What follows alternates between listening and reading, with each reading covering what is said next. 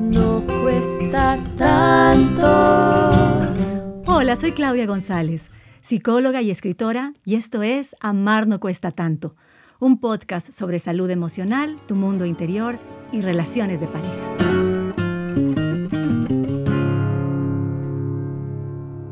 Bienvenido y bienvenida a otro episodio de Amar no cuesta tanto.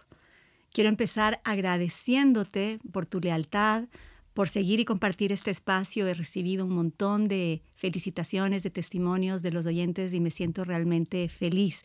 Y también porque pretendo que sea un empezar, un inicio para que si algo de lo que escuchas aquí te resuena, busques terapia, busques acompañamiento y sanes lo que tengas que sanar. La semana anterior te conté sobre este concepto fundamental que hay que considerar dentro de la relación en la cual tú eres tú y yo soy yo. Es decir, cómo en la pareja cada uno actúa desde su percepción y su verdad, y hay una individualidad de cada uno que se junta en la relación y desde esas individualidades vamos creando un espacio en común. Con todo esto debemos aceptar que ambas versiones, la tuya y la mía, son igual de válidas. Si todo esto no escuchaste en el capítulo anterior, te invito a que lo hagas. Es el episodio número 15. Hoy vamos a continuar con el tema de la comunicación de pareja. Y es que, como te mencioné en episodios anteriores, es un tema muy complejo, extremadamente común dentro de los conflictos y dificultades de la pareja. Así que necesito abordarlo en varios episodios para que tú lo puedas ir entendiendo, desmenuzando y reflexionando.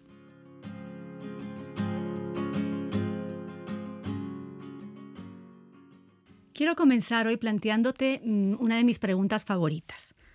¿Prefieres ser feliz o tener la razón? Escucha bien.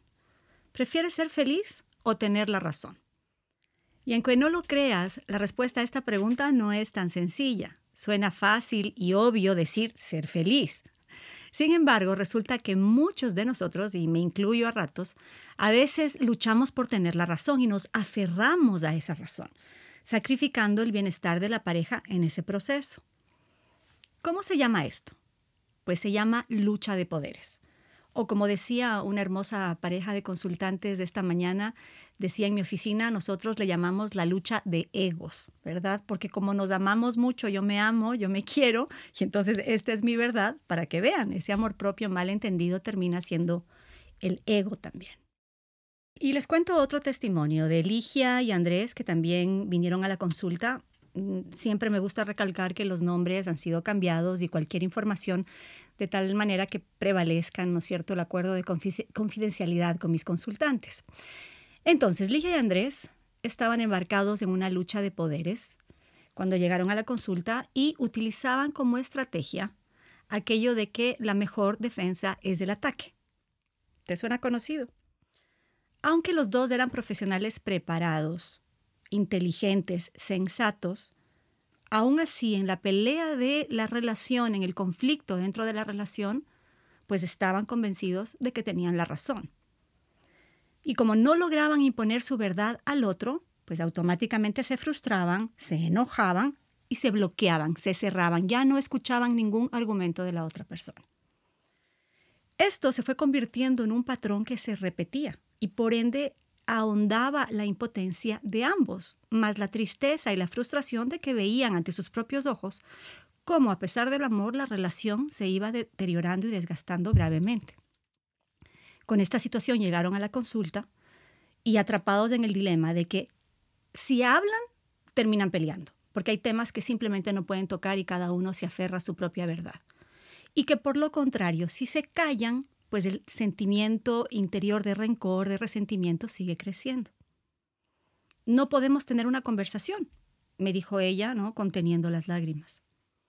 Y claro, lo que sucede es que en cada una de estas peleas, de estos conflictos, la ruptura acecha y provoca este sentimiento desgarrador de esto no va a durar.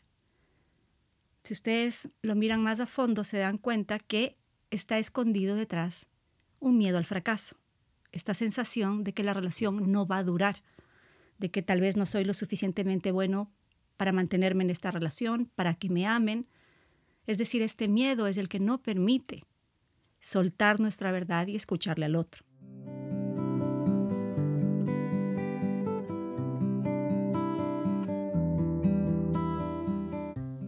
Y aunque entiendo estos sentimientos de frustración, también es importante tener presente lo siguiente y escucha con atención. No hay amor que resista una mala comunicación, pues esta es el puente que une las dos orillas. Es una frase que tengo resaltada en el tercer capítulo de mi libro Amar no cuesta tanto, porque esto de la comunicación verdaderamente es lo que nos permite ir construyendo la relación.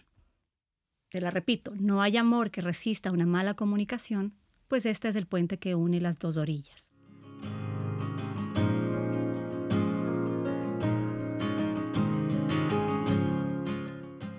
Observo en mi consulta que cuando se trata de comunicación, efectivamente las, parejas suelen escoger entre dos opciones, o explotan o callan.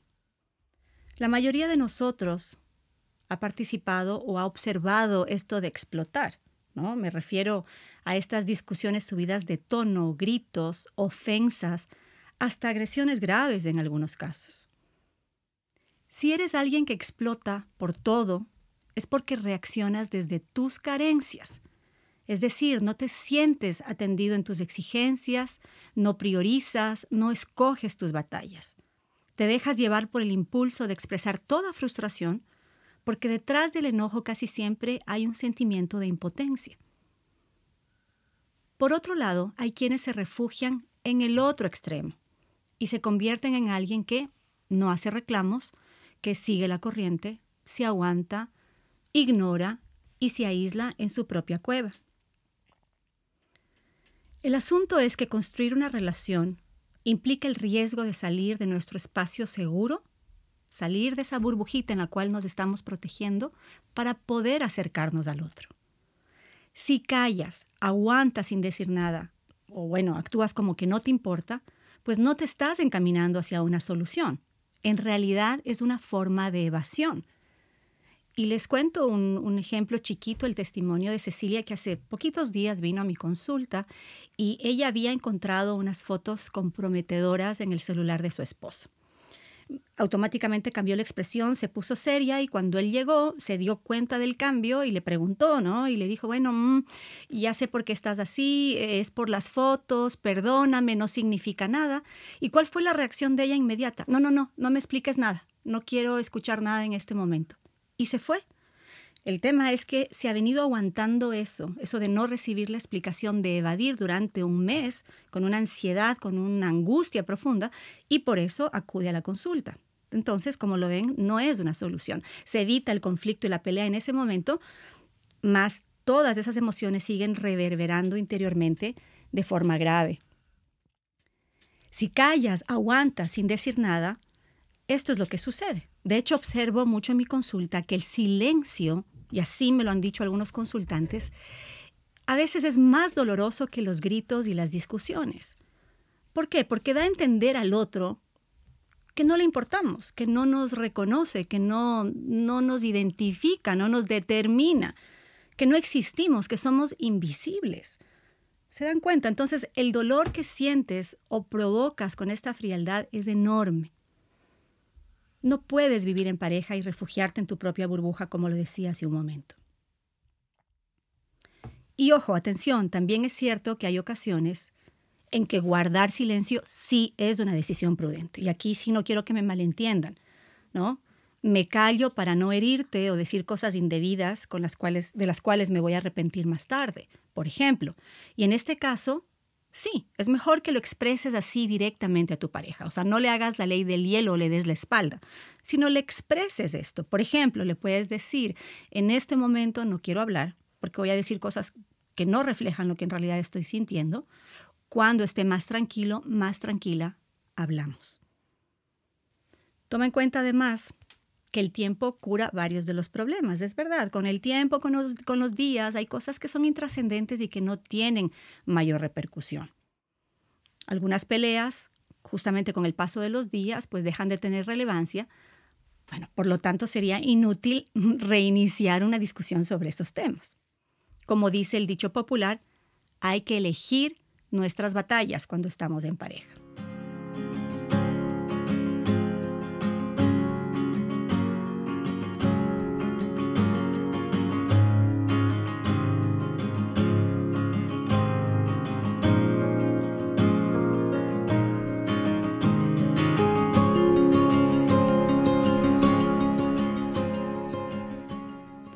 Ahora siguiendo con el tema del silencio.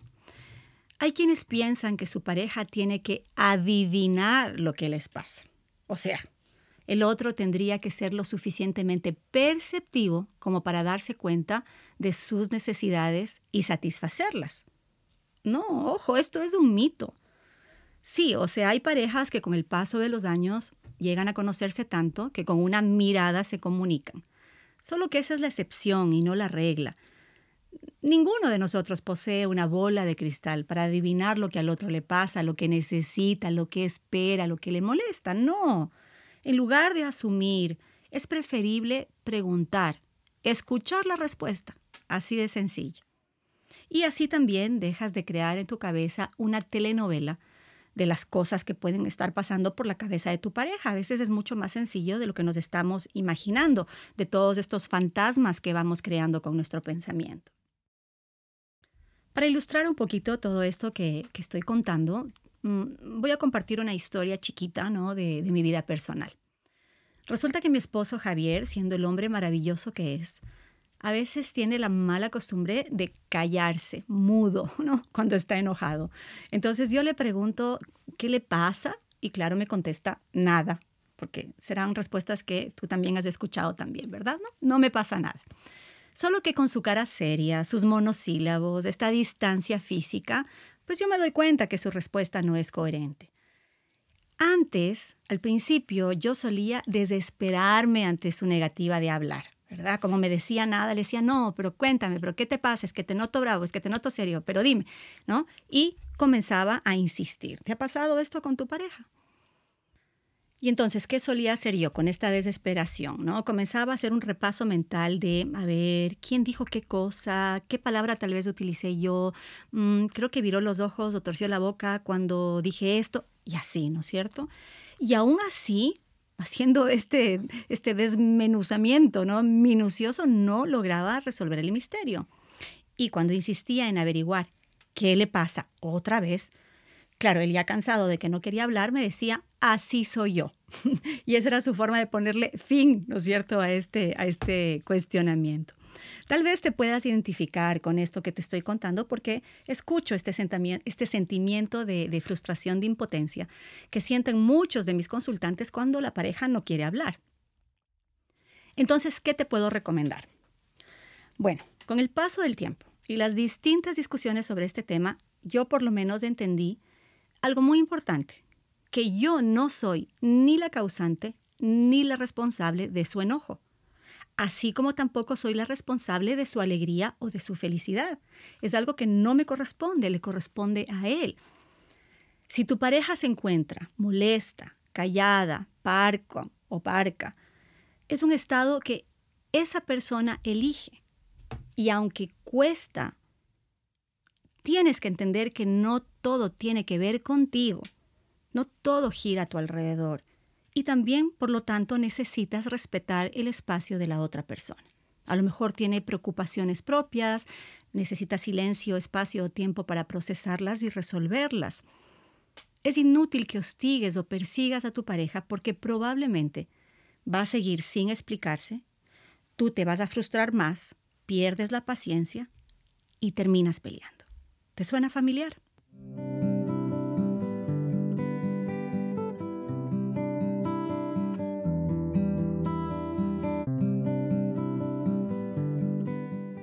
Como estrategia, te sugiero preguntar una vez.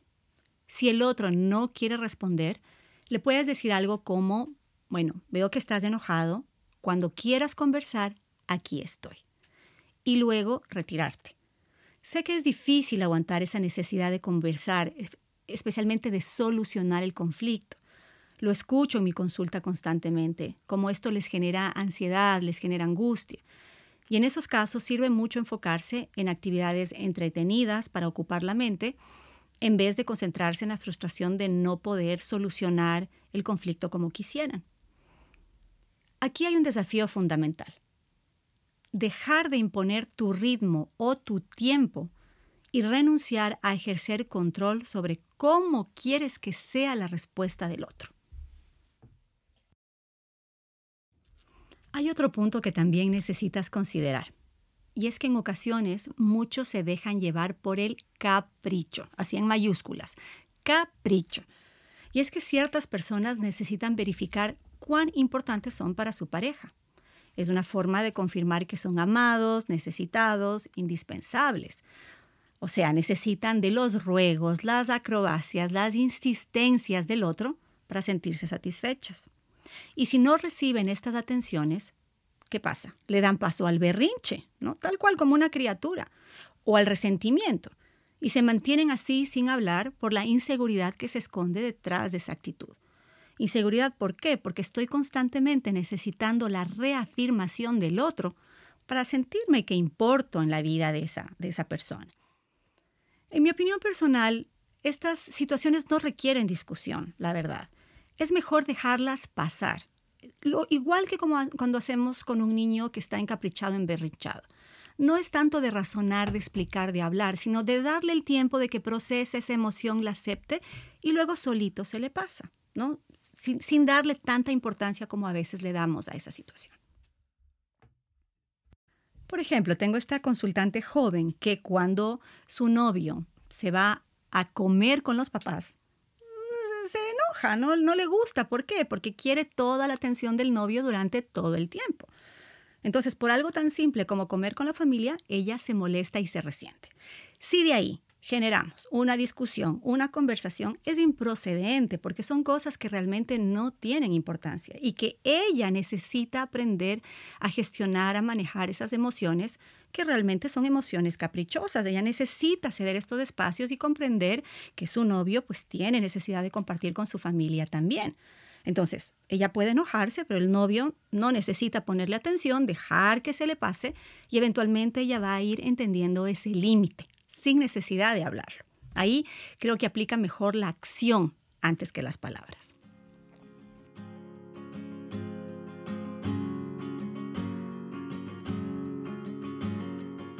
También hay otros que permiten que el orgullo le gane al afecto. Y el muro del orgullo pues bloquea cualquier iniciativa de acercamiento. Simplemente da lugar a la espera de que sea el otro que se encargue. Quienes optan por esto pasan todo el tiempo midiendo fuerzas para salirse con la suya. ¿Te suena esto familiar? ¿Cuál es el problema? Que eventualmente el otro se puede cansar de ser siempre el que cede. Y entonces aparece la crisis. Sucede en muchos de estos casos que el otro tiene la necesidad de conversar, de ser escuchado, de tener un espacio para explicarse. Y entonces el orgulloso se aprovecha de esta desesperación. Entonces castiga con el silencio, con la indiferencia y así va marcando más poder sobre el que está desesperado. Por tu bienestar y el de tu pareja, elige no optar por este tipo de castigos, si lo podemos llamar así porque en ese momento a lo mejor son muy efectivos, solo que a largo plazo terriblemente destructivos para la salud de tu relación.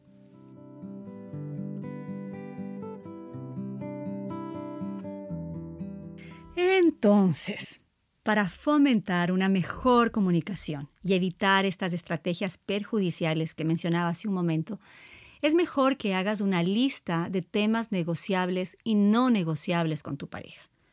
Es necesario que llegues a acuerdos en los ámbitos esenciales, por ejemplo, lo económico, la relación con la familia extendida, cómo va a ser el manejo o la educación y demás de los hijos, el tema de los trabajos, por supuesto la intimidad y la sexualidad.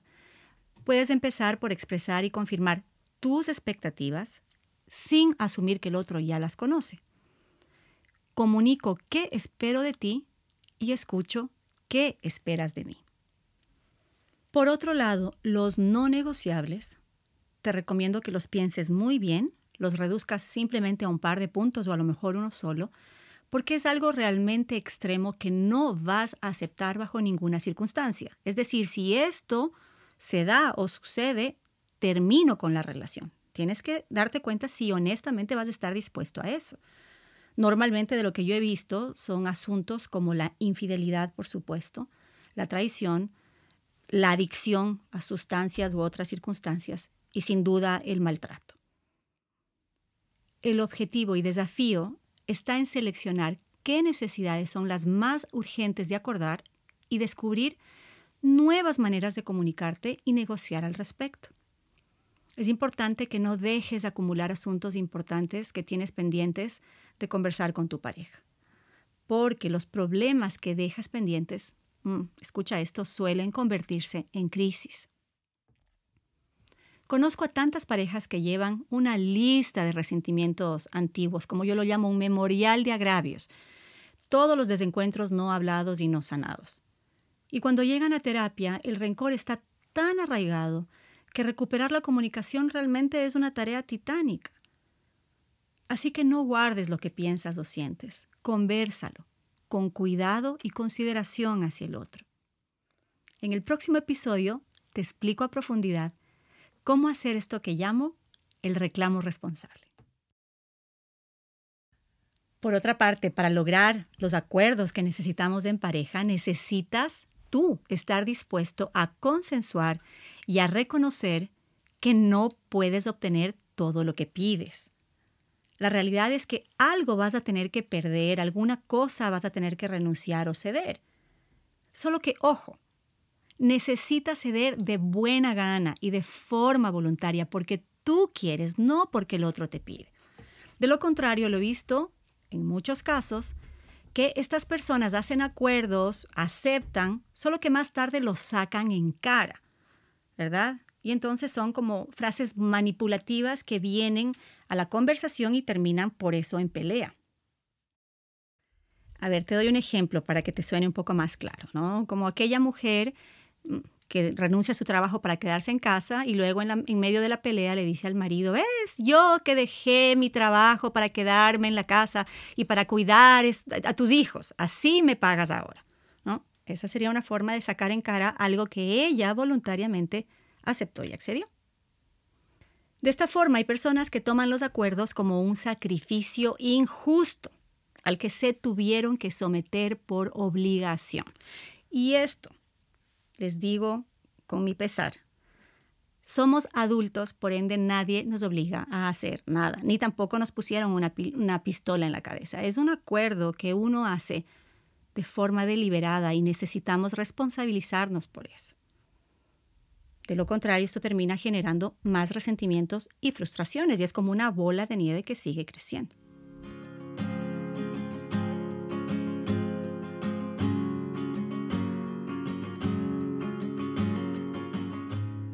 A mi criterio, las negociaciones en pareja no responden a exigencias ni a normas sociales o religiosas.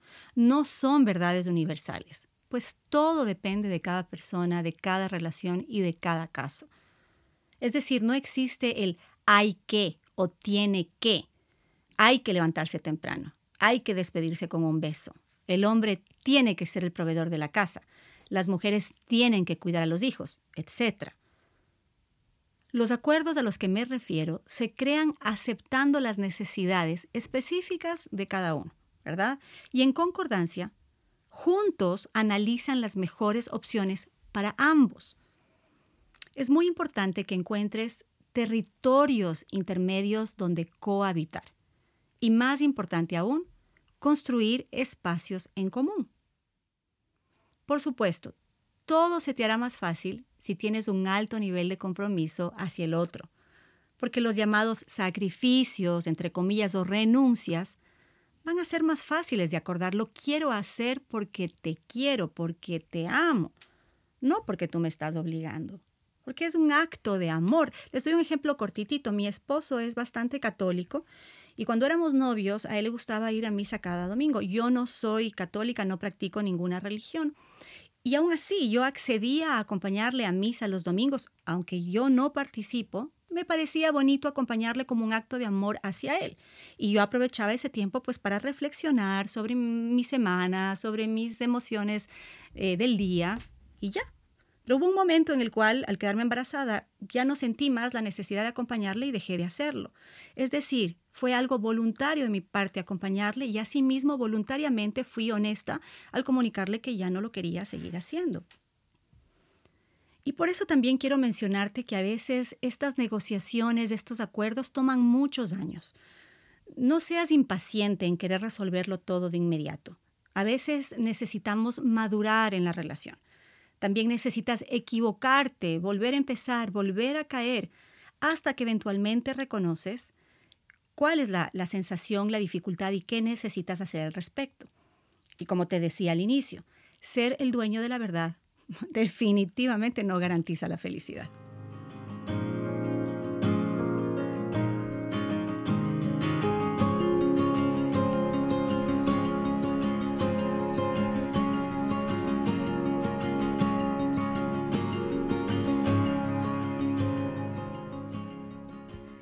Estamos llegando al fin y antes de terminar el episodio de hoy, quiero dejarte con esta frase.